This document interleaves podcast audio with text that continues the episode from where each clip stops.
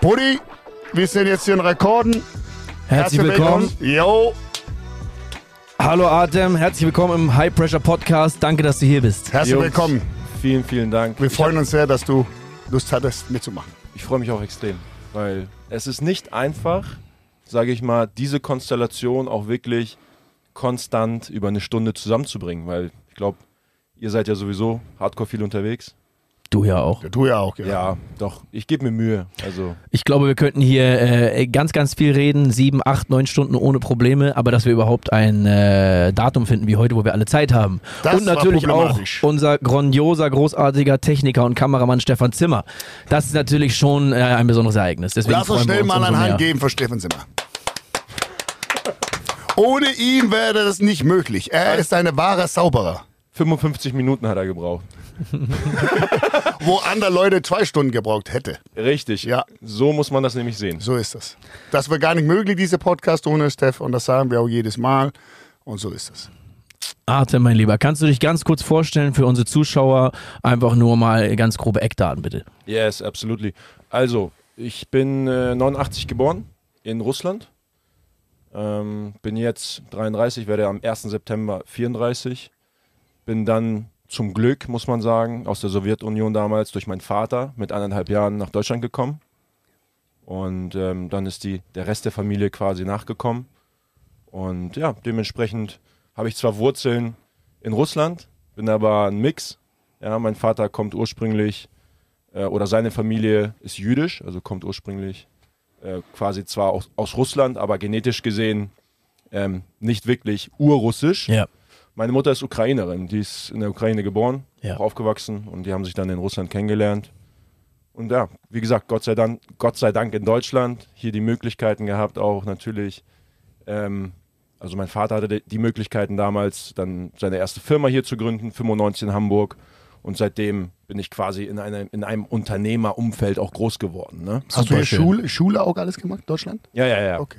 Und ich habe zwei, also ich habe den russischen Pass und den deutschen Pass. Das ist Optimal. was Cooles. Was Sprichst du. Russisch auch, Art? Ein bisschen? Ja, ja, also fließend. So wie, Ah. so wie ich hier mit euch heute Deutsch spreche, könnte ich theoretisch auch mit euch den Podcast auf Russisch führen. Ja, Sehr beeindruckend. Sehr beeindruckend. Das ist doch ein Segen. Ja, Sehr, ja, sehr auf schön. jeden Fall. Geschenkt bekommen, ne?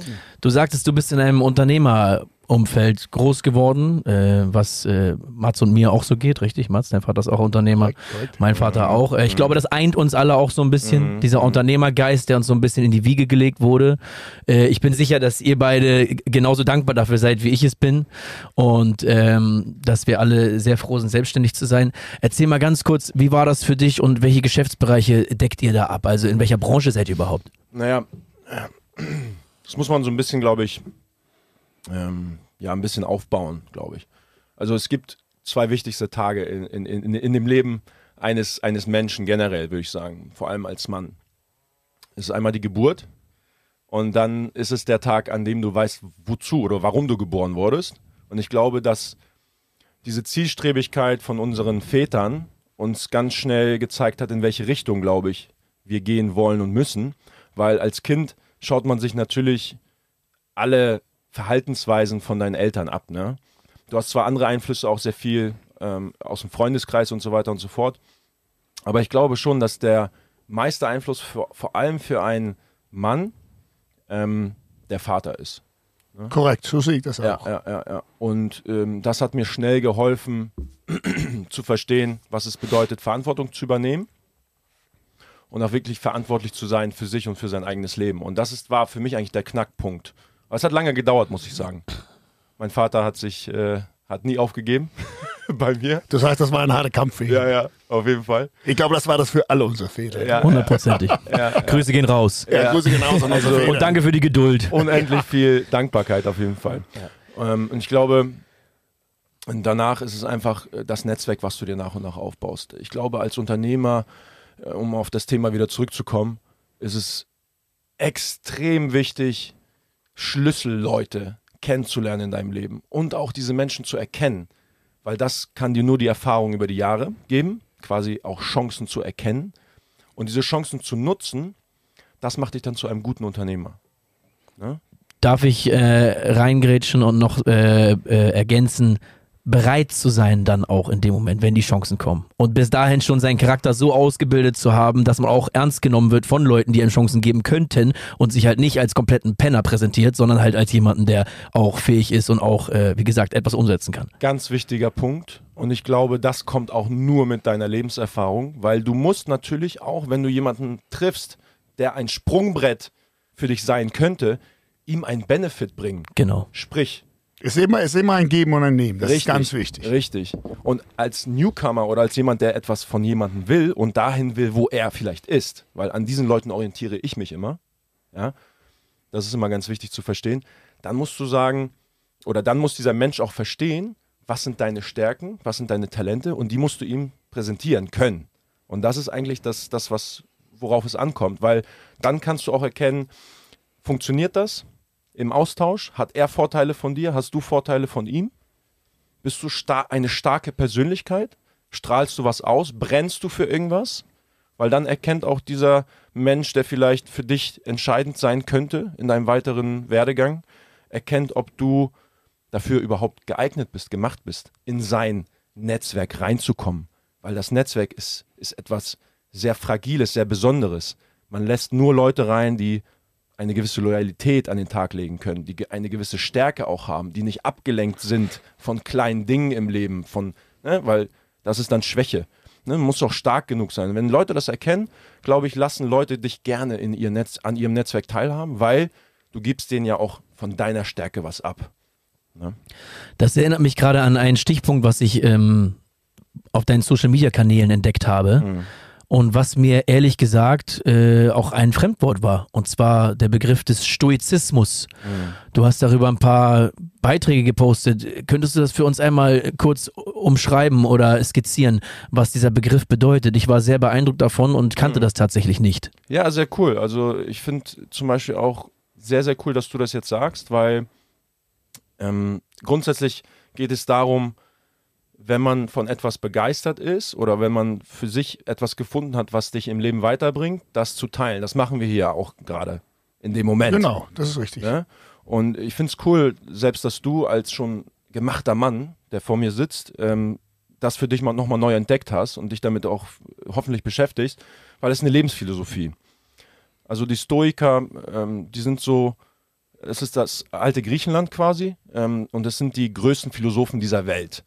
Ne? Kann man so eigentlich in einem ganz kurzen Satz, glaube ich, sagen.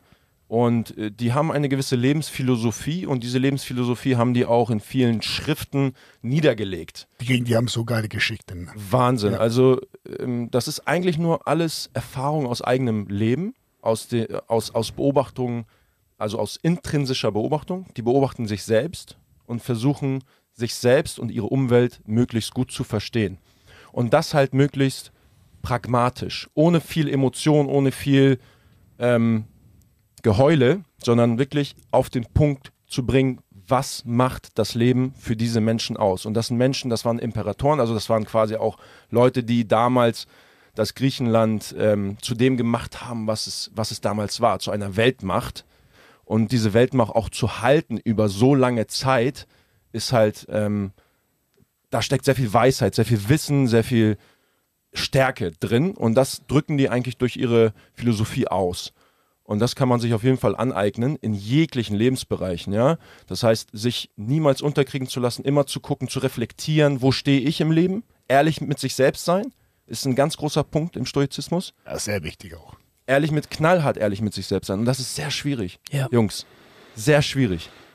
Sehr Aufgrund schwierig. des Egos auch, ne? Absolut, absolut. Und ähm, sich selbst zu reflektieren ist etwas, was dich eigentlich am weitesten im Leben, im Leben bringt, glaube ich.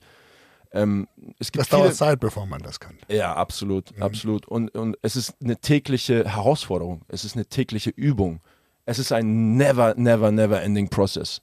Aber das ist auch das Schöne, weil dann lebst du Tag für Tag und bist für jeden Tag auch sehr dankbar. Dankbarkeit und, ähm, und, und, und Selbstreflexion sind, glaube ich, für mich ähm, das Allerwichtigste geworden im Leben, weil man muss sich immer wieder auf den Punkt zurücksetzen, was ist eigentlich wichtig für dich und ähm, sonst verlierst du dich auch schnell in den Ablenkungen des Alltags. Und diese Stärke zu besitzen und auch zu sagen, hey, ich bin auf einer Mission. I'm on a mission. Und diese Mission muss ich erfüllen. Ich bin der General meines eigenen Lebens. Das ist eigentlich der Stoizismus. Also, ne, es sind sehr viele Facetten. Ich Nur- könnte jetzt Nur ganz ohne Ende schnell. reden. Hai hat das ja erkannt auf dein Instagram. Was heißt das in dein Instagram, dass wir hier das. Stoizismus ist der Ja, Begriff. ja, ja, aber was heißt dein Instagram? Ach so. Wie mein Ja, Instagram-Profil genau, lautet. genau. Das, Art About Life, da, darunter findet man mich. Auch in Okay. Zukunft mein Podcast. Also ich werde auch einen eigenen Podcast äh, machen. Da Das ist sehr, sehr cool. Sehr eine coole Übung für mich auch heute. Vielen lieben Dank nochmal, wirklich. Wir danken. ja. Ja. Du hast dann, also du hast ein sehr interessanter Social Media. Danke dir. Ja, und ich habe heute auch viele von deinen auf dem Weg hierhin, auch viele von deinen YouTube-Videos gesehen. Ja, ja. Ja, da würden wir auch drüber sprechen, da habe ich auch mehr Fragen. Ja, sehr Ja. Ähm, ich weiß noch, wie äh, Artem und ich uns kennengelernt haben. Und zwar war das äh, bei einer bei einer Ausfahrt, also so ein Autotreffen vom äh, 400 Plus Owners Club. Das ist so ein äh, so ein Club von äh, Autobesitzern, stark motorisierten Autobesitzern quasi. Und da bin ich mitgefahren damals mit meinem Sportwagen und Artem auch. Und wir haben uns da kennengelernt und äh, fanden uns sympathisch. Und ich weiß noch genau, da hieß dein Kanal noch Art About Cars. Richtig. Und ähm, da ging es halt mehr um Autos. Du Ja. bist ja ein absoluter Automensch, da kommen wir auch gleich zu. Wir sind ja auch Autofreaks.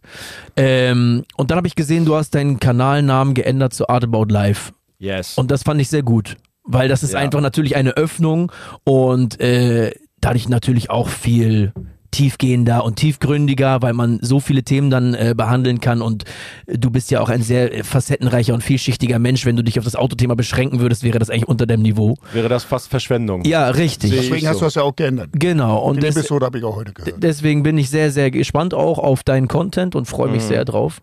Du hast es auf den Punkt auch. gebracht übrigens mit deiner Erklärung. Ich wollte deeper gehen, ich wollte tiefer gehen, ich wollte nicht an der Oberfläche kratzen. Es genügt, das genügt dir nicht. Nee, Das nee. wird dir auch nicht gerecht. Nein. Und du machst ja auch so viele verschiedene Sachen. Du bist ja auch ein Top-Sportler, du machst ja viel Kampfsport, so haben wir uns ja auch kennengelernt. Richtig. In Marbella, das war Die gemeinsame auch- Leidenschaft. Ne? Ja, wo du Schattenboxen gemacht hast in der Regen. Yes. Erst durch Kampfsport lernt man schon viele gute Leute zu kennen. Ja. Ich würde gerne ganz kurz auf dieses Autothema kommen. Lass uns das gerne machen. Ja, äh, ich glaube, wir warten alle drauf, weil wir haben auch schon äh, vor Beginn der Dreharbeiten über Autos gesprochen. Wir sind ja, Ja. wirklich alle große, große Autofans und Ja. ähm, ich weiß, dass du ein ganz besonderes Auto hast, was du sehr, sehr liebst und ähm, was jeder, der sich ein bisschen mit der Ingenieurstechnik auskennt oder der sich einfach für deutsche Autokultur interessiert, ist jedem ein Begriff und zwar ist das ein Porsche 992 911 GT3 Touring. Absolut richtig. Und ähm, ich möchte dich ganz kurz dazu fragen. Wir werden hier ein Bild einblenden für die Zuschauer, für die, für die das kein Begriff ist, was das für ein Auto ist und was dieses Auto bedeutet. Äh, ganz kurz für mich, äh, warum Touring? Warum nicht die Version mit dem Spoiler? Ja, das ist tatsächlich eine Frage, die ich sehr oft gestellt bekomme, vor allem so von Car-Guys. Ja. Dieser Flügel vom GT3, vom neuen vor allem, der GT3 RS, ja Wahnsinn. Aber ich habe ganz klar gesagt, äh, für mich besteht der Reiz darin, ein, ein Rennsportfahrzeug zu fahren, was quasi eigentlich auf der Rennstrecke entwickelt und geboren ist. Porsche seit 70 Jahren ähm, im Rennsport mit die erfolgreichste Marke der Welt oder glaube ich die erfolgreichste Marke. Nur schnell da rein, da hattest du mir, da, da, da habe ich auch deine Wörter richtig gemerkt. Äh, wo wir in Marbella auch über Mhm. Autos gesprochen haben, wo du gesagt hattest, dass Porsche, das fand ich schon sehr faszinierend, weil ich war, ich war ich muss seit ich die kennengelernt habe, Mhm. bin ich auch schon ein bisschen mehr so mein Interesse an Porsche gezeigt. Mhm. Ja, weil du hast schon das Gute gesagt. Du hast gesagt, Porsche, wo im Vergleich zum äh, Lamborghini, Mhm. die bauen dann Autos auf der Rennstrecke. Richtig. Born on the track und straßenlegal gemacht. Ne? Also geboren auf der Rennstrecke und dann halt alles dafür getan, dass man diese Technologie aus dem Rennsport auf die Straße bringt. Ja? Und das spürt man einfach bei jedem Porsche. Aber der GT3 ist schon, sage ich mal, the pinnacle. Also quasi das absolute, ähm, die absolute, der absolute Maßstab für das, was, äh, was auf der Straße möglich ist. Ähm, weil Rennstrecke und Straße sind schon zwei unterschiedliche Terrains. Ne? Das zusammenzubringen ist sehr, sehr schwer. Du brauchst einen gewissen Komfort und so weiter und so fort. Aber der GT3 geht halt bewusst, bewusst an die Leute, die wirklich fahren lieben und fahren schätzen. Und ich habe dieses Auto einfach gekauft, weil ich es für mich will und nicht damit jemand den Heckspoiler cool findet, sondern wirklich, es befriedigt mich und man fällt damit quasi auch nicht so krass auf. Ja, das ist, äh, naja, Wolf im Schafspelz ist ein bisschen übertrieben, weil es ist kein Ja. Schafspelz. Es ist Nee, immer noch ein, ein super krasser Porsche, äh, optisch natürlich, klar. Aber ich sag mal, der Otto-Normalverbraucher erkennt keinen Unterschied zwischen einem normalen 911 äh, 4S und, einem 911 GT3 Touring. Also meine Frau würde den Unterschied, wobei die kennt sich schon mittlerweile gut aus. Ja, ja. Weil ich sie schon immer, immer sehr, sehr doll nerve mit so Auto-Content. Sie kennt sich schon besser mit Autos aus als manche meiner Freunde. Aber äh, also der normale Otto-Normalverbraucher Ja. im Vorbeigehen, der wird den Unterschied nicht erkennen. Ne? Ja, das ist so ein bisschen der Reiz. Du hast einen Cup-Motor, also wirklich einen Motor, der so im Rennbetrieb auch im Cup gefahren wird, ja, auf der Rennstrecke. Ähm, ähm, Titanpleuel, Titankolben, also wirklich vom aller, allerfeinsten. Und du hast diese klassische Silhouette vom 911er. Und das sollte mein erster GT3 sein. Das wird definitiv nicht der letzte sein, ja, wenn Gott will. Wenn wir hier alle stark und gesund bleiben, ähm, dann ist es nur der Anfang von dieser Palette an, an, an, äh, ja, an Benchmark-Fahrzeugen, die von Porsche gebaut werden. Ich, ihr müsst euch einfach mal damit beschäftigen, ähm, so Rundenzeiten auf dem Nürburgring auf der Nordschleife, weil das ist der Härtetest für jedes Auto. Mein M2 habe ich auch dementsprechend nur umgebaut, um auf der Nordschleife halt zu fahren, um die Strecke wirklich perfekt zu lernen, perfekt umzusetzen. Damit hast du mich abgezogen bei diesem Autotreffen, was ich eben erwähnt habe. Ich hatte damals diesen AMG GTS Ja. und ich weiß noch, du bist neben mir gefahren auf der Autobahn in diesem BMW M2 und ich habe den total unterschätzt, weil das ist ein kleiner BMW. logisch. ich wusste nicht, was da abgeht und wie du den umgebaut hast. Der wiegt nicht viel. Ja, und ich gebe Gas und du gibst Gas und ich habe keine Chance gehabt, du bist an mir vorbeigezogen. Ja, weiß ja. ich ganz genau noch die Situation. Wiederum, wenn wir bei dir Software machen, hier bei PP Performance Hamburg, ja, kleine Schleichwerbung an dieser Stelle. Grüße gehen raus. Ne, ist eine Firma, die ich mit einem Partner zusammen gegründet habe oder eine Unternehmung quasi äh, entstanden daraus aus einer Freundschaft ähm, zwischen Jimmy Pelka, der Besitzer von PP Performance, auch sehr, sehr erfolgreich in Dubai, in den Emiraten. Der, Stark. Ja, und dann haben wir gesagt, komm, wir bringen die Technik und Technologie und das Wissen nach Hamburg. Und erzähl mal genau, was macht ihr in dieser Firma? Ähm, in dieser Firma machen wir Softwareoptimierung. Also im Prinzip äh, jegliche Ansprüche, die du hast an die Software von deinem Auto, können wir umsetzen. Ne? Das heißt jetzt nicht, ey, ich will einfach nur mehr Leistung, sondern da wird das Getriebe angepasst, da werden die Schaltzeiten angepasst, da wird, werden Getriebedrücke angepasst, da werden eben, äh, da wird geguckt, was willst du? Willst du einfach nur schnell geradeaus? Ist kein Problem. Willst du mit dem Auto eher auf die Rennstrecke? Ist ein ganz anderes Anforderungsprofil. Und dementsprechend machen wir individuell ähm, Softwareanpassungen Stark. an, an das Fahrzeug, was du halt. Da, da habe ich eine Frage. So, ich hatte den, den deinen letzten ähm, äh, YouTube-Video auch gesehen, da redest du auch davon. Mhm. Aber ist das nicht so, ich weiß ja von meinen Competition, dass Mhm. ab 21 kam neu oder 20 sogar, da kam neue Regelung mit den Steuerbox, dass man da nicht reinkommen kann. Ist tatsächlich problematisch. Ja, Da, das ist immer so ein Kampf, ne? Das Ganz kurz für die Zuschauer, von welchem Auto reden wir jetzt genau? also äh, wir reden jetzt von von äh, von, von äh, ist X6M, ne? X6M Competition. Ist X5M. X5M Komm, komm, ja, genau. Da hatte ich ja, weil ich wollte ja gerne mein, etwas machen mit meinem Sound und das war schon sehr problematisch, wegen, auch wegen meiner Garantie. Ja, das stimmt. Ja. Ich habe einfach Max neu gekriegt von der US. Alle äh, X-Modelle werden ja US gebaut von BMW. Und ähm, ja, und dann wollte ich den gern äh, die Sound ein bisschen gemacht haben, weil ich finde, Mhm. ein Auto mit 625 PS, da muss schon ein bisschen Brüll haben. Ja. Aber das war schon eine, das war eine große Herausforderung. Klein Lob geht auch das als Man, Manhart unten vom Bubetal. Die haben das hingekriegt. Ah, okay. Aber, ja. Ja, siehst du mal.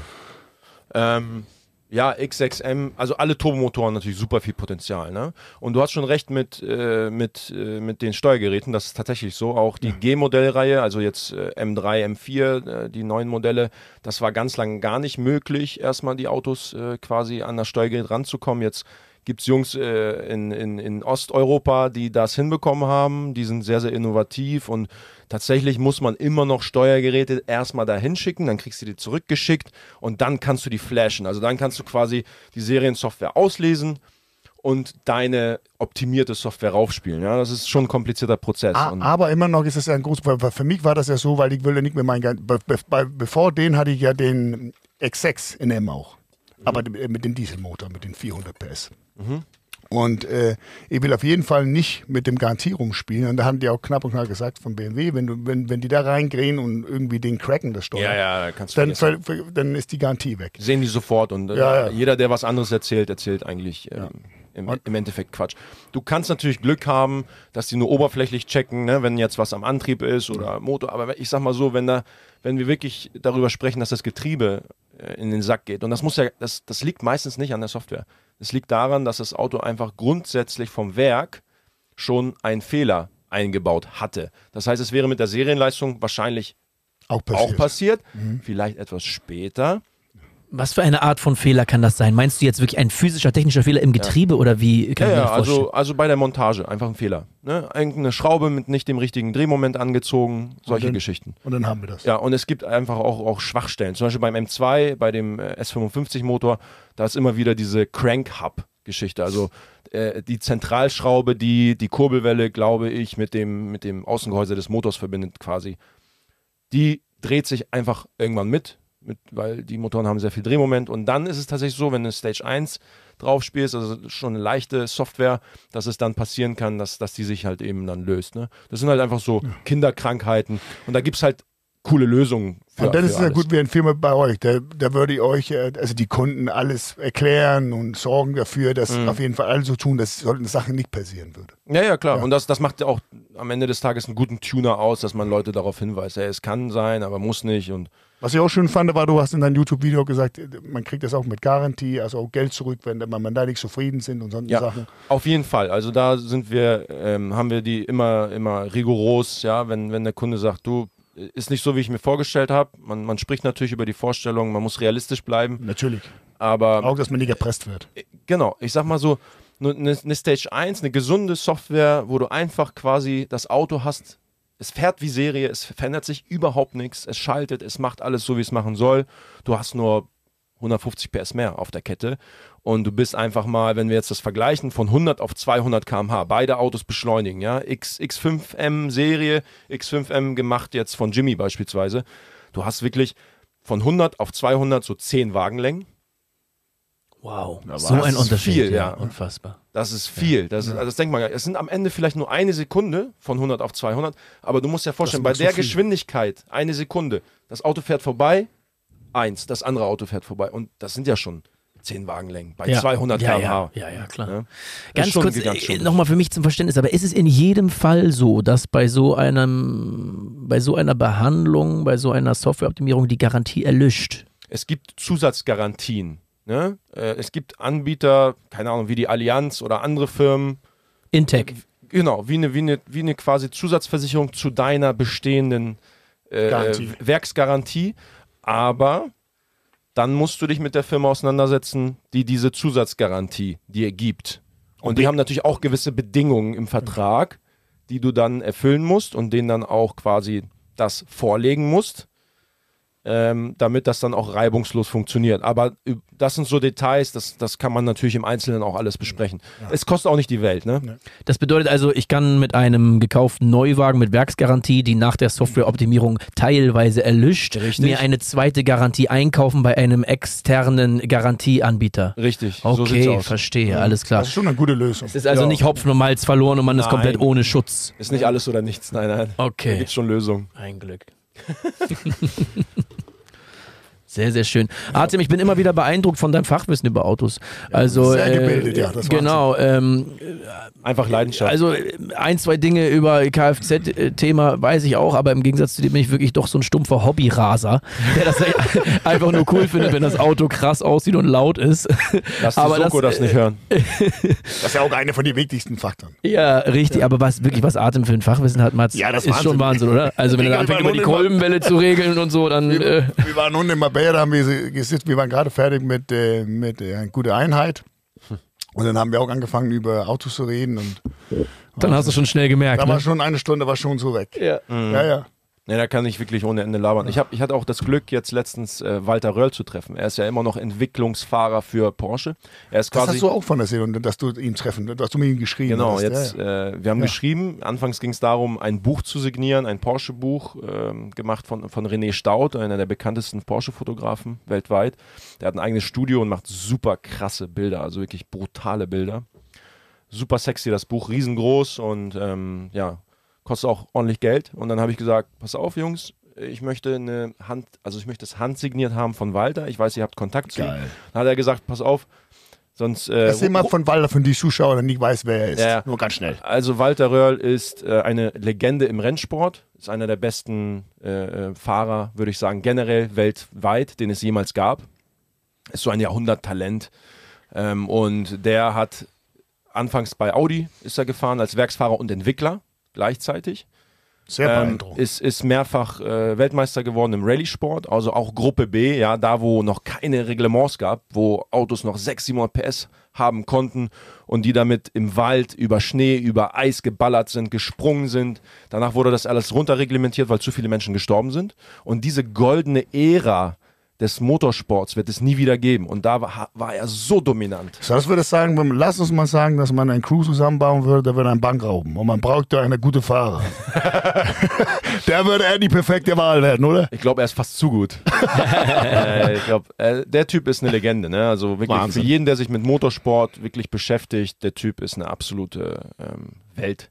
Weltlegende. Grüße geht's auch an, an Walter. Walter, ja, super cooler Typ auch. Und dann hat, äh, hat äh, eben derjenige gesagt, der das Buch damals gemacht hat, äh, pass auf, ruf ihn doch einfach an. Quatsch doch mal mit ihm. Ich so, wie? ruf geil. ihn mal. Ich habe ich hab seine Nummer nicht. Und du warst schon nervös wahrscheinlich bei dem Gedanken, ne? so Voll, eine ja, Legende am, natürlich. an der Strippe zu haben. Voll, voll. Ich habe ich hab jegliche Reportagen, jegliche Dokus mir natürlich äh, über die Jahre reingezogen und wie der Typ fährt. Es gibt da ein ganz bekanntes Video, wo man seine Fußarbeit sieht im Audi S1 in diesem Gruppe B Rallye-Fahrzeug, wo er eine Etappe fährt und dann sieht man halt, wie er mit den Füßen arbeitet, Kupplung, Gas, Zwischengas.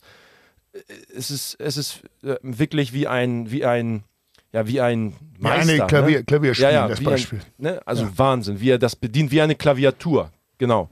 Ne? Also Virtuose, Wahnsinn. geisteskrank. Und ähm, habe ich ihn angerufen, haben wir locker gequatscht äh, über Gott und die Welt. Was hat er gesagt? er, Äh, er war gut drauf? Ja, war voll gut Ja, drauf. sehr Äh, cool. also ich liebe meint- sowas bei sehr bekannten Leuten. Ja, sowas ja. finde ich sehr, sehr, das haben wir auch schon besprochen. Hi, letztes Mal mit dir und Samra und so. Ja, Weißt du als Beispiel? Du kennst der ja war auch super locker und sympathisch, ja. ja. Super menschlich einfach und Ja. bodenständig. So, Ja. ich wollte ihn nicht unterbringen an. Ja, und von Anfang an war, war eine Chemie da, das spürt man ja. Ne? Also alleine der, der, der Dachschaden, was Autos angeht, verbindet einen ja schon extrem. ich, Leute, ohne Das hat Scheiß. ja euch auch verbunden. Auch wenn die viele andere Sachen gemeinsam hat. Ne? Aber Ja, Leute, ohne Scheiß, ne? Der Typ ist 76 und ich habe noch, also ich habe selten generell jemanden kennengelernt mit so einem krassen Dachschaden, was Autos angeht, aber mit 76 einen phänomena phänomenalen Dachschaden zu haben, was das Thema angeht, ist, war für mich auch eine absolut neue Erfahrung, so, ne? Super sympathisch. Ja, und der hat auch mein Auto gesehen, den RS4, und Ja. mein, äh, fand er auch super interessant und hat sich, äh, ne, er fragt dann auch wirklich so, was für ein Fahrwerk und er interessiert sich wirklich mit 76 so wie, wie, wie ich mit Mitte 30 für Autos und ist voll heiß, voll brennt immer noch. Und das ist so besonders, sowas zu sehen, zu spüren, live zu erleben. Und dann habe ich ihn besucht, habe das Buch mitgenommen mit meinem Bruder zusammen, sind wir runtergefahren, wir hatten noch ein paar wo, andere. wo, wo, wo, welche Stadt? Ähm, das ist im tiefsten Bayern, im Süden. Das ist eine ganz, ganz kleine Stadt. Ich habe jetzt den Namen vergessen, Ja. aber das ist irgendwo an der tschechischen Grenze so. Okay. Ne, also im tiefsten Bayern. Äh, Coole Strecken auch, war, war, war richtig cool, die Fahrt dahin. Oh, die blitzen überall in Bayern. Oh. ja, ja, also überall, äh, da- was das Da Thema angeht, aufpassen. sowieso in Deutschland. Kat- Ono. Ja, oh no, ja. ja, ja, zum Beispiel blitzer, blitzer.de. Ja. Grüße gehen raus. Äh, so Danke Grüße euch, gehen raus danke an die euch. Bros. Ja. Das hätte schon, ja, ja, ah, Wahnsinn. Auf jeden Fall, ähm, es, war, es war so eine besondere, äh, es war so ein besonderer Moment, einfach da gewesen zu sein und ähm, ähm, ich werde sehr emotional, wenn ich darüber rede, weil ähm, ich sag mal, dieses Leben zu leben, wie, wie ich es tue, wie du es tust, wie du es tust, ist einfach was unfassbar Besonderes. Und mir ist klar geworden, als ich auf dem Rückweg war, zurück nach Hause, nach dem eineinhalbstündigen Gespräch mit Walter, wo wir uns wirklich äh, über, über Details unterhalten haben, über tiefgehende Themen im Motorsport, in der Entwicklung, wie er die Autos entwickelt, wie er mit Porsche zusammenarbeitet. Wahnsinn, dass er auch Seit Entwickler ist. 33 Jahren. Ne? Er macht mittlerweile nur noch die GT-Modelle. Wow. Ja, er hat früher alle Modelle gemacht und seit zwei Jahren, weil er schon ein bisschen älter ist und so, macht er nur noch GT. Hast du den GT3 gekauft, nachdem du bei Walter Röhrl warst oder hattest du Nein. den vorher schon? Vorher schon, ja, ja. Okay. Und äh, das war natürlich dann für mich irgendwo auch die absolute Bestätigung als Porsche-Fan und als Enthusiast und als, ja, eigentlich ungewollt als äh, äh, Werbeträger dieser Marke, der ich ja bin, weil ich einfach so begeistert bin vom Produkt und vom, vom gesamten Gesamtkonstrukt der Firma Porsche. Aufrichtig aber. Das Ja, merkt ja, man voll. ja. Genau. Äh, es, es entfacht etwas in einem, wenn man dieses Auto besitzt alleine und dann auch die Möglichkeit hat zu fahren. Es ist unfassbar. Und ähm, ich musste dann auch wirklich eine Träne verdrücken auf dem Weg nach Hause, weil Ja, normal. es, ist, es war sehr emotional. Ne? Es war für mich einfach so, weil, wisst ihr, wenn ich, wenn ich morgen einfach nicht mehr da bin auf dieser Welt, war das so eine Erfahrung, die ich einfach mitnehme, weißt du? Egal, wo, wo die Reise dann hingeht. Ja. Und ähm, das sind so Sachen für mich, da muss keine Kamera dabei sein, da muss nichts, äh, ich, muss, ich muss das jetzt nicht irgendwie ähm, jedem auf den Bauch binden. Es war einfach für mich eine tief emotionale Erfahrung. Und das ist, glaube ich, das Allerwichtigste im Leben. Meiner Meinung nach. Da sieht man mal wieder bei so einer schönen Anekdote, vielen Dank dafür, bei so einer schönen Anekdote sieht man mal wieder, wie emotional doch so Rennsport sein kann und überhaupt dieses ganze Autothema. Ich glaube, dass, äh, dass manche Leute, die vielleicht in diesem Thema nicht so drin sind, äh, beim ersten Hören die Augen verdrehen und sich denken, ach, jetzt reden sie wieder den ganzen Tag über Autos. Aber man sieht eigentlich, es ist eben viel mehr als das. Einfach diese Ja. ganzen Emotionen, die da mit drin sind, die mit drin sein können und äh, Ja. diese Gemeinschaftsgefühle, die das auslösen Autos ist kann. einfach das Beste. Ja. Genau, äh, das ist so ein äh, hochkomplexes Thema und äh, Ja. da hat Porsche wirklich schon, wie Artem so schön gesagt hat, wirklich äh, den, den Zenit, den, Mhm. den Zenit äh, der, der Ingenieurskunst da Ja. äh, erreicht. Du gut gesagt. Aber eine Sache, was wir gesprochen haben letztes Mal, weil ich suche ja, ich will ja gerne eine neue exotische. Ich habe so ein bisschen mit den Gedanken gespielt, eine neue exotische Sportswagen zu holen. Ich hatte ja die Evo gehabt Ja. und auch davor einen normale Huracan. Mhm. Und dann hatte ich so ein bisschen, dann hatte ich auch viele mit High, weil High kennt mich ja sehr, sehr gut. Mhm. Und ähm, da haben wir gesprochen über was für eine. Und Mhm. ich, ich, ich stehe jetzt sehr gern zu Lamborghini, ich liebe Lamborghini. Und jetzt, V10, 5,2 Liter. ich habe jetzt dieses Mal vielleicht eine Aventador, Pure Emotion. äh, Aventador und dann natürlich als Cabrio. Das Nervige bei denen ist natürlich, da hast du ja nicht den elektronischen, da musst du, äh, Mhm. wenn man hier in den Norden lebt, da kann der Regen so, da musst du es um Seite, dann musst du das holen und drauf äh, machen und so weiter und so fort. Ja. Und dann haben wir natürlich auch über Porsche gesprochen. Weil ich finde, diese neue, aber da, gibt- da gibt es ja nicht als, äh, äh, äh, als Cabrio den, den, den, den brutale, den GTR S3. Nein. Ne? Es gibt den Speedster, das ist der GT3 ohne Dach. Mhm, Der Speedster ist, ist auch ganz Ist das der heftigste? Weil ich will, wenn das sein sollten, Ja. dann will ich nur das heftigste haben in der Cabrio-Ausgabe. Ja, also ich würde sagen, was, was vom Fahrerlebnis her, der nächste Speedster, der jetzt kommt als 992, ich hoffe, der kommt. Ich habe keine Informationen darüber, aber muss eigentlich kommen. Es gab immer eine, eine, eine Speedster-Variante. Das ging damals schon los in den 50ern bei Porsche. James Dean ist ja den Speedster damals gefahren, auch verunglückt im Speedster. James Ja. Dean ist ja auch gestorben bei einem Auto, tragischen Autounfall. Ich Äh, bin in- in tatsächlich mal mit, mit, mit Prinz Markus gemeinsam in so einem Auto gefahren. Speedster, ein ja, originaler in, Speedster. Genau, so ein ganz war alter auf Ibiza, Porsche. das war auf genau, Ibiza, ne? als ich auf Ibiza war bei Prinz Markus, sind wir, er- Genau. er hat so einen. Wir sind dann gemeinsam damit rumgedüst, sind zum Geistesgestört. Beachclub und haben da was gegessen und so, Heftig. weiß ich noch. War ein wildes Alter. Auto, ja. Richtig witzig. ja. Ja, ja, es ist äh, sowas zu besitzen ist was ganz Besonderes. Und ähm, genau zum zum Thema das krasseste, was du offen ohne Dach fahren kannst bei Porsche, ist, glaube ich, schon ein Speedster. Ne? Wie wäre es denn sonst Ja. mit dem Turbo S Brabus Cabrio? Auch cool. Ich wollte also ich da glaube vielleicht für, für, für Mats eher das Richtige. Ja, ich wollte Ja. sowieso gerne noch mal ganz kurz auf den äh, Unterschied kommen zwischen Turbo S und GT3. Also Mhm. ich glaube, ich kann mir deine Antwort schon so ein bisschen denken, aber einmal für die Zuschauer vielleicht, dass man Ja. einfach mal erklärt, ich meine, Turbo S, 911 Turbo S ist ein, ein sehr berühmtes Auto. Mhm. GT3 kennt, glaube ich, der Otto-Normalverbraucher weniger, den Mhm. Begriff GT3 als den Begriff Turbo S. Kannst du das einmal kurz skizzieren und, und warum du dich wie entschieden hast und wie, ja. Ja. Vor- und Nachteile? Also der GT3 ist wirklich eine Präzisionswaffe. Ne? Es ist wirklich ein, ein Auto, was von der Rennstrecke eher auf die Straße kommt und nicht andersrum. Das war dem, wo du gesagt hattest, in Genau. Marbella, du konntest gar nicht verstehen, dass erlaubt ist auf die äh, Straße. Ja, genau, dass das überhaupt möglich ist, das so umzusetzen, ne? in der Perfektion, in der ähm, in Serie, in der Perfektion. Ne? Ähm, und ähm, der Turbo S ist die Allzweckwaffe. Mit dem kannst du easy auf die Rennstrecke. Das Ding performt auch, Runde für Runde. Aber wenn du wirklich am Stück deinen Tank, 90 Liter Tank leer fahren willst, richtig knallen lassen willst, gibt es nur GT. Weil selbst beim Turbo kommt die Bremse irgendwann ans Limit. Selbst, also beim Turbo, die Leistung ist auch extrem.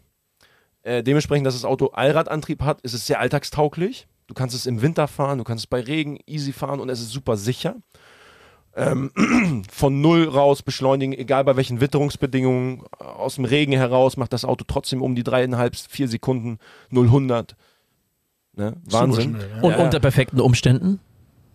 Äh, unter perfekten Umständen. Also ich habe letztens mal ein Video geguckt von 9FF. Die haben nur eine Stage 1 gemacht mit Downpipes, knapp 900 PS bei dem Auto, deutlich unter drei Sekunden, 2,7, 2,6. Und das, da kommen wir schon an die Grenzen des Möglichen, was physisch überhaupt möglich ist. An Traktion über die Reifentechnologie auf den Asphalt zu übertragen. Wie viel hat er vom Werk hier?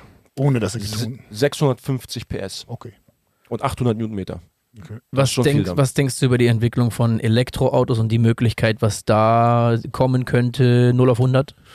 Ähm, Rimac, die sind ja jetzt schon im 1 Sekunden Bereich. Nevera, stimmt, Mhm. ja, den habe ich auch. Ich glaube, im 1 Sekunden Bereich Eine sind sie schon Sekunde, wow, da würde ich, so, würd ich so nur darüber so denken, da würde ich krank. aber auf einer, aber auf einer vernünftigen Strecke. Genau, ne? Die Strecke aber- muss schon präpariert sein. Äh, Du sagtest gerade aber äh, bezüglich Reifen und Traktion, da hat das ja jetzt eigentlich keinen Ja. großen Einfluss, ob wir jetzt von einem Elektromotor oder von einem Verbrenner reden, weil die Reifen und die Traktion sind ja ein anderes Thema. Das heißt, wie kriegen die das hin bei Rimac? Weil die Elektromotoren an jedem einzelnen Rad sitzen und die Feinfühligkeit eines Elektromotors, weil das so in, im, im, im Bruchteil des Millisekundenbereich geht, ähm, das ABS und das, ähm, sorry, das ESP, also das Stabilisi Stabilisationsprogramm, was quasi deinen Grip gewährleistet, den Vortrieb.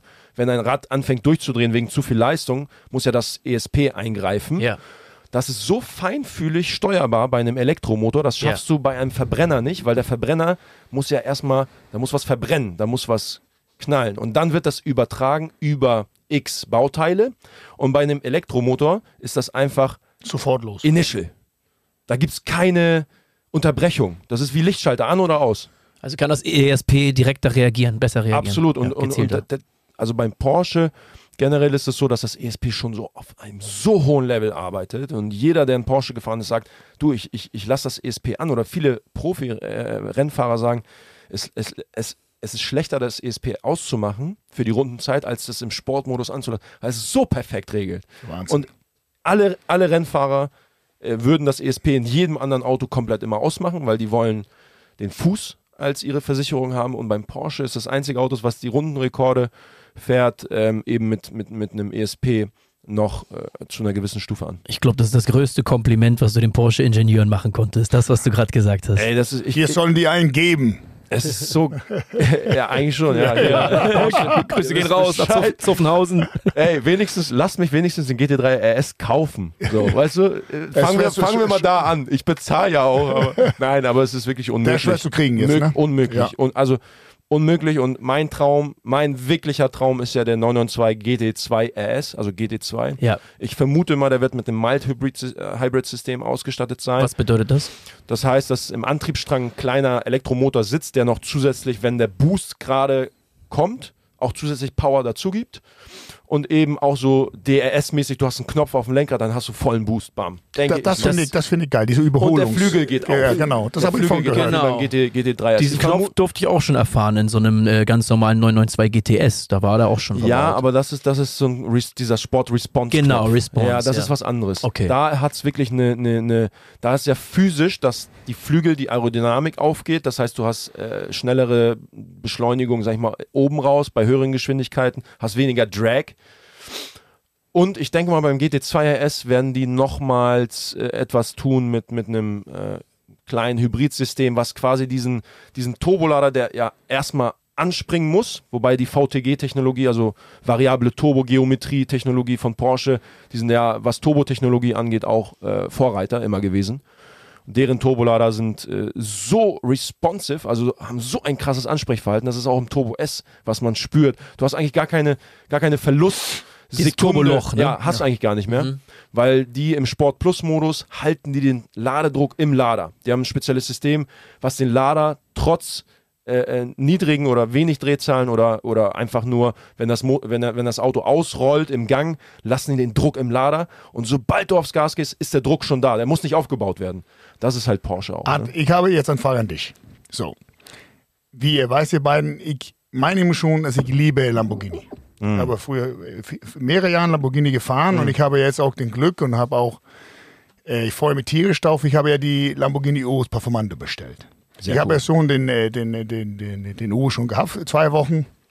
Mit und ohne da Kapovic, weil ich musste damals, dann hatte ich mich dann entschieden für die X5M Competition, was ich jetzt habe. Und großen Lob an BMW dafür.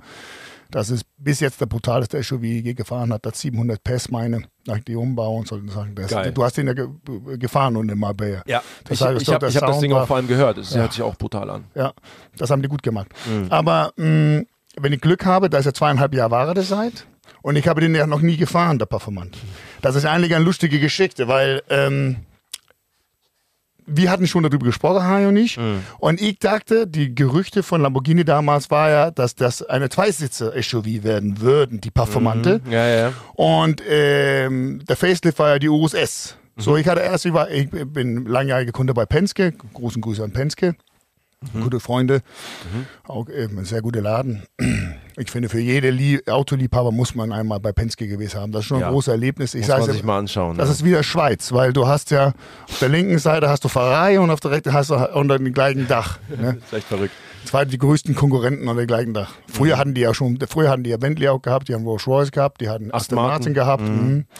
Aber auf jeden Fall, dann ähm, zurück zu dieser Geschichte, dann hatte ich ja mh, die Urus S war ich da, hatte dann alles bestellt und alles, alles gemacht mit der Verkäufer. Und dann liege ich einen Morgen und ich wache auf und ihr weißt ja, wie das ist. Man nimmt erstmal ein Handy und guckt mal erst oder ein bisschen Social Media und so. Und ich folge natürlich auch Lamborghini. Auf einmal dann kam der Video, boom, bam, boom, bam. Und ich gucke und ich sehe die Urus und ich dachte, ah, ich freue mich, das ist ein Werbevideo für die Urus S, was ich gerade bestellt habe. Performante stand da. Und, und dann sage ich, das war eine Viersitzer, man- sogar mit, äh, also Fünfsitzer Hast du sogar. erstmal telefoniert, ne? Und dann sofort, ich habe fast geschüttelt. und ich habe Gott sei. Dank die WhatsApp-Nummer von meinem. Und, dann habe ich gesagt, das muss geändert werden. Ja. Und äh, dann hat er auch gesagt, ja, da wird die Preise hier auch ein bisschen verändert. Ich sag, Das ist mir völlig egal, das wusch, weil im Endeffekt ist es ja eine brutale Wertanlage. Und die haben gesagt, das ist ja eine von die Autos in der Geschichte, wenn man den, also äh, erst den zu kriegen, aber das ist einfach eine sehr interessante Geschichte. So, auf jeden Fall bin ich wieder dahin gefahren, da, der USS war annulliert, dann habe ich die äh, Bestellung gemacht für den Performante Ja. Und dann war ich ja in Marbella und dann, jetzt kommt das. Da kriege ich einen Anruf von Lamborghini und das fand ich schon äh, heftig. Dann sagten die, ja, Mats, du sollst wissen, dass 50% von die weltweiten Bestellungen bei Lamborghini von den Performantes sind alle annulliert. Lamborghini will jetzt jeden Kunden spezifik, spezif- spezifik anschauen. Spezifisch, ja. Mhm. Was ist das für, was ist das für eine Kunde? Warum kauft er die Performante? Ja. Kauft er den, weil er Geld damit machen will? Oder Ja, kauft ja. er den, weil er unsere Märkte liebt und will mit die Autos fahren? Ja, ja. Und das war ja so, ich habe nie ein Auto gekauft, weil ich Geld damit machen will. Porsche ist ja auch rigoros, ne? Das- Und das nehmen die schon sehr ernst da bei denen. Ich kann auch erinnern, damals, wo ich den Evo gekauft habe, musste- den habe ich auch verbrechsneu von Werk gekriegt, musste ich auch untergeschrieben, dass ich den nicht verkaufen würde in die ersten sechs Monate. Richtig. Und ich hatte den ja fast zwei Jahre gehabt. So, auf jeden Fall.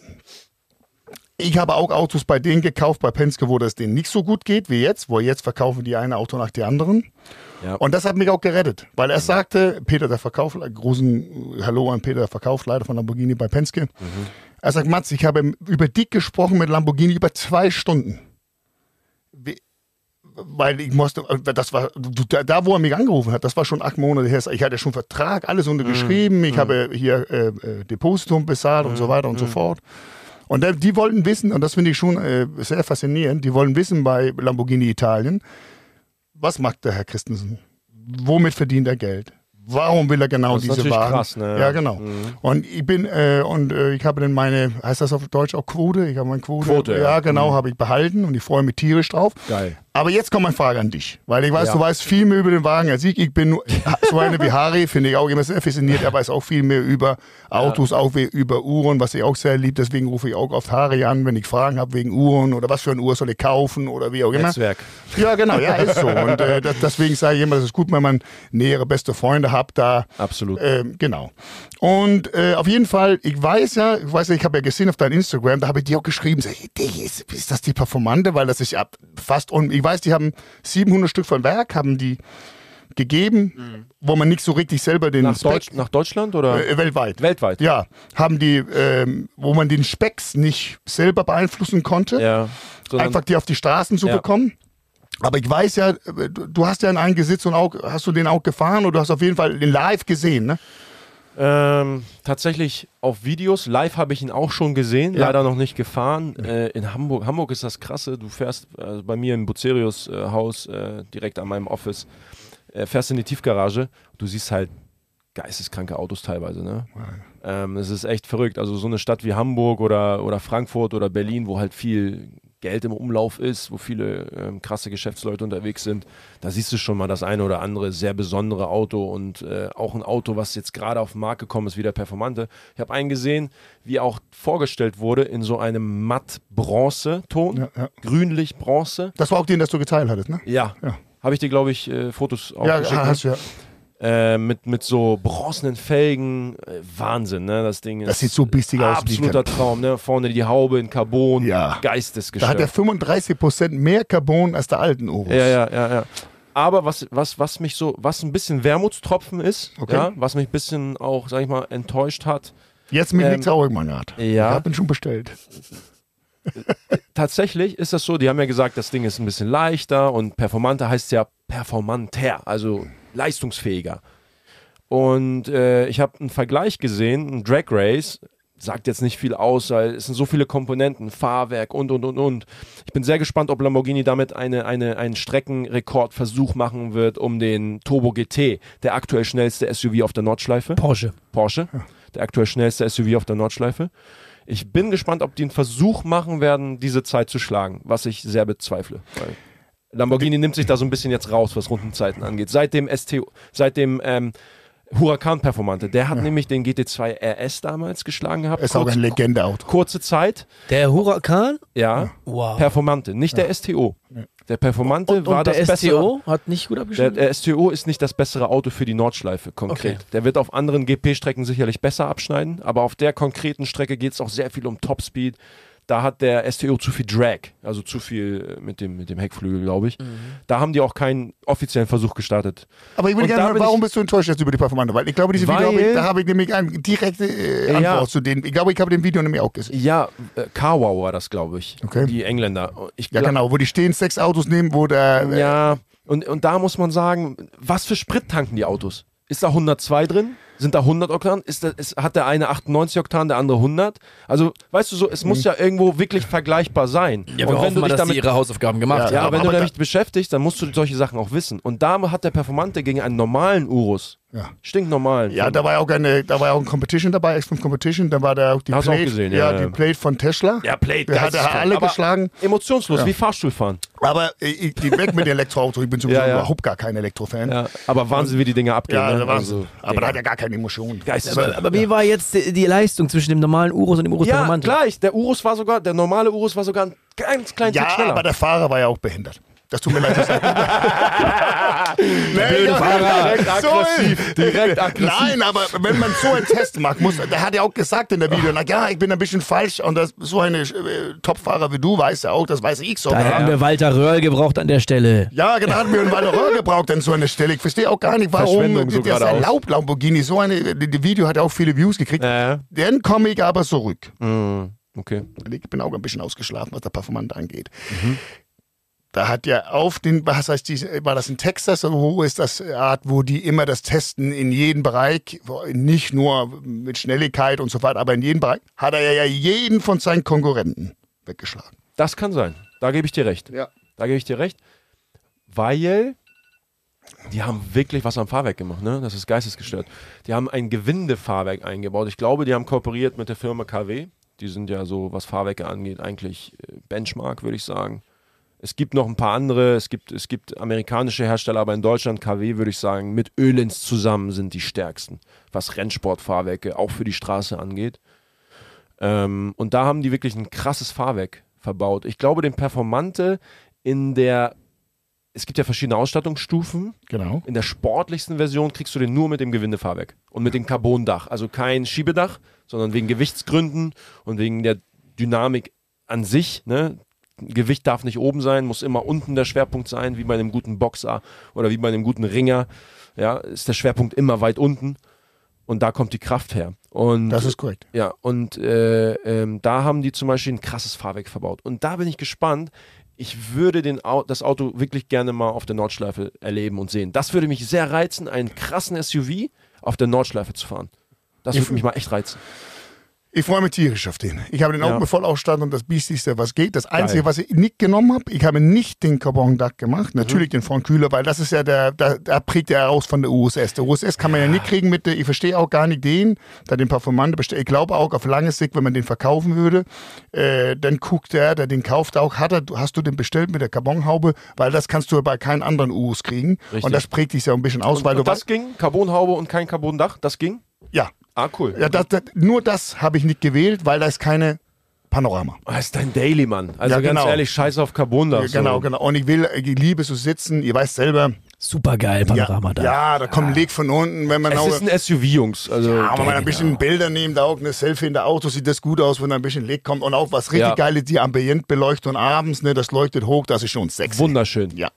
Man muss dazu ja auch wirklich sagen, ich meine, ich weiß ja, du bist ja auch noch nie auf der Rennstrecke gefahren. Nein, bin ich nie. Ich, Ich war, auch war, ich war nicht. einmal auf die Genau. Rennstrecke. Für, für Atem ist das immer, glaube ich, noch, äh, ich glaube, für Atem ist es immer noch ein bisschen anders, weil er die Autos ganz anders Ja. begutachtet. Wir Ja, sind stimmt. wirklich da leider eher, muss Total man, Rookies, muss man Rookies, sagen, wir sind da ganz Rookies. oberflächlich Ja. bei der Geschichte.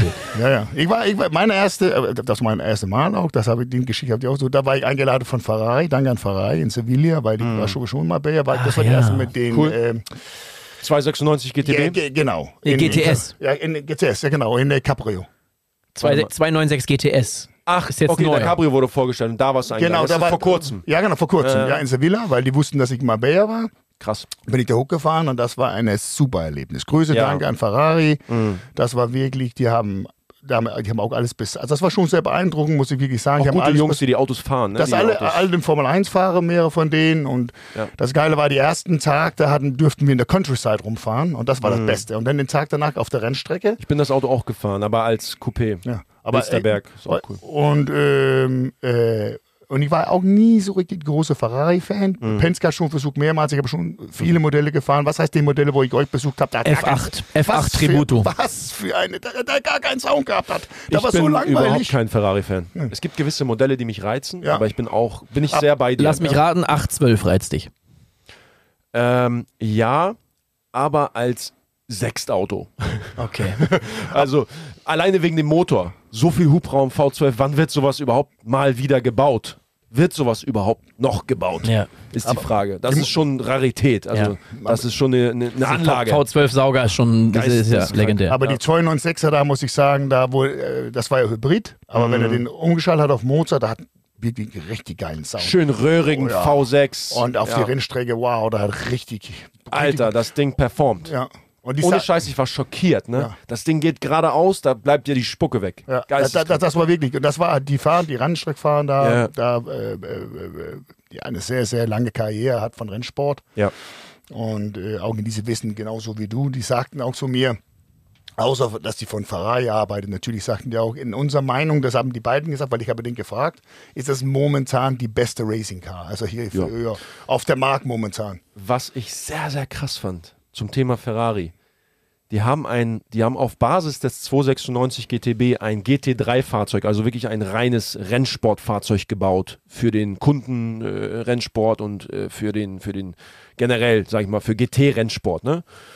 Ähm, Porsche hat ja seinen 911er, den 911er GT, GT3 R nennt sich das Ding, was dann Langstreckenmeisterschaften fährt, was Le Mans fährt. Le Mans fährt wiederum der RSR, ist eine Klasse darüber. Aber Ferrari hat die 24 Stunden von Nürburgring gewonnen und das in quasi im Käfig des Löwen. Der Löwe ist Porsche. Porsche war immer dominant auf der Nordschleife, weil die haben immer Nordschleife ist für Porsche quasi wie wie wie wie der Sandplatz. Nach Hause, nach Hause. Ja, ja, das ist für die. Für Und das die haben so, die verloren zum Ferrari. Ja, ja. Das Ferrari muss eine große. Niederlage Ferrari gewesen. hat gewonnen. Das hat mich persönlich sehr, sehr enttäuscht. Ja.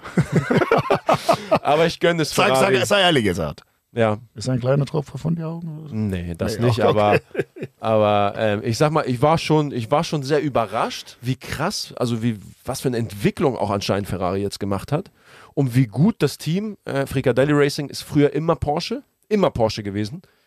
Sabine Schmitz und so, die sind alle damals gefahren für, für das, für das Racing-Team äh, Fricadelli. Ähm, der Typ ist, kommt aus dem Fleischgewerbe, deswegen heißt das, auch, äh, heißt das Team Fricadelli. Das wäre meine nächste Frage ja, ja, gewesen. ja, ja, deswegen, ja. Und ähm, die haben sich dieses Jahr halt den Ferrari geholt und den Okay. mit, mit einem anderen Team so perfekt eingestellt für dieses Rennen. Und ich habe gesagt, pass auf, die fahren jetzt 12 Stunden, 14 Stunden, 16 Stunden vorne weg, okay, aber dann geht irgendwas in den Sack. Weil 24 Stunden Dauerbetrieb, das ist wirklich Rennsport des Grauens so. Geistesgestört und ähm, 24 Stunden von Anfang an durchgezogen und gewonnen. Ne? Wahnsinn. Verrückt. Da habe ich eine, erst eine Frage dazu. Ich glaube, viele Zuschauer denken das Gleiche. Was, was tun die Fahrer da, wenn die auf Toilette muss? Ja, du, du fährst Stints, ne? Du hast halt drei bis vier Fahrer pro Mhm. Team und dann äh, einige fahren dreifach Stint. Ja, es gibt auch Leute, die, sag ich mal, die dann wirklich drei Stunden hintereinander ballern, die die Konzentration besitzen und die Physis, dass einfach auch, äh, dass die Rundenzeiten immer Gehalten konstant wird. bleiben, dass du auch das Material schonst. Es geht nicht nur darum, schnell zu fahren. Langstrecke ist halt, ähm, Mit Kopf zu fahren. ja, eine Runde schnell, die andere zwei, drei Sekunden langsamer interessiert keinen. Nee. Konstant. Und das über Stunden, Stunden, Stunden. Da musst du das Material verstehen, da musst du vom Kopf her fit sein, da musst du körperlich sehr fit sein. Machen die da Reifenwechsel, Boxenstops? Klar, die müssen tanken, Reifen wechseln, aber das sind, die sind alle reglementiert. Es ist auch reglementiert, wann du den Fahrerwechsel machen musst. Also es gibt gewissen, Viele Regeln, ne? Ja, ja, ja, absolut. Also früher war Motorsport wirklich, wenn man sich mal anguckt, wie die Leute, damals sind die, äh, sind die ja in den 40ern und so einfach aus Europa gestartet und nach Afrika gefahren und wer der Schnellste war, hat gewonnen. So, äh? Ja, Bro, fahr los. Finde ich aber auch geil. Weißt du, was ich meine? So, äh, das war halt früher Rennsport, Motorsport und heute ist es natürlich alles äh, Hat sich sehr komplexisiert, ne? klinisch, so sehr, sehr, also sehr, sehr, ja, es ist nicht mehr so rough, ne? Es ist nicht mehr so wie, wie damals Le Mans, wo die, wo die Fahrer auf der, auf der Strecke aussteigen mussten und das Auto selber reparieren mussten. Der Fahrer, Wahnsinn. weißt du? Und ja, irgendwas funktioniert nicht, irgendwas ist im Sack, der steigt aus, nimmt die Verkleidung ab, repariert und fährt weiter. So, Männer, Ja. bald ist die Zeit abgerundet. Ja, Ich will aber hier zum letzten Art dir den Wort geben. Wo kann Leute dich folgen? Auf Instagram, ja. YouTube? Also eigentlich, egal auf welcher Plattform ihr Art About Live eingebt, ihr werdet irgendwo auf mich stoßen. Ähm, Art.rauchmann ist der Kanal, also mein Nachname quasi. Ich folge alles. Das kann ich euch nur alle empfehlen. Das ist ein super Channel. Auch dein Instagram ist sehr, Danke dir, sehr Mann. beeindruckend. Du machst auch immer sehr gute Stories. Ich frage dich auch immer, du machst, wie du das machst, ist schon so beeindruckend. Machst du sehr gut. Danke, Mann. Und äh, da lerne ich auch immer was von. Ja, also Winning is a Team Sport. Deswegen, ich habe ein gutes Team auch in meinem Rücken. An dieser Stelle danke nochmal an alle, die mir auf meiner Reise im Leben so viel geholfen haben, so viele coole Tipps und auch immer an meiner Seite sind, loyal sind. Das ist, glaube ich, das Allerwichtigste. Wenn ich noch anmerken darf, der Artem Rauchmann ist auch ein sehr, sehr guter, sehr talentierter und fleißiger Kampfsportler. Dieses Thema konnten wir heute gar nicht anschneiden, weil wir Leider so nicht. viel über die anderen Themen Wenn gesprochen ihr haben. zu mir kommt, Dann machen wir das mal, Ja, genau. machen wir wir machen auf jeden Fall entweder einen Teil 2 oder kommen mal in deinen Podcast und dann können wir noch die anderen Themen abhandeln. Ja. Aber Leute, folgt ihm auf jeden Fall. Er ist ein sehr, sehr strammer Vielen Typ. Dank, Lohnt sich. du Auch. Mindset-technisch kann man viel von Artem lernen. danke, Mann. Das ist äh, sehr viel wert für mich. Von euch sowas zu hören, ist, ist, ist schon cool. Vielen lieben Dank, Jungs. Danke, Art. Super geiler Talk. Jungs, macht's gut. High Pressure Podcast. Ciao, ciao. Ciao, ciao.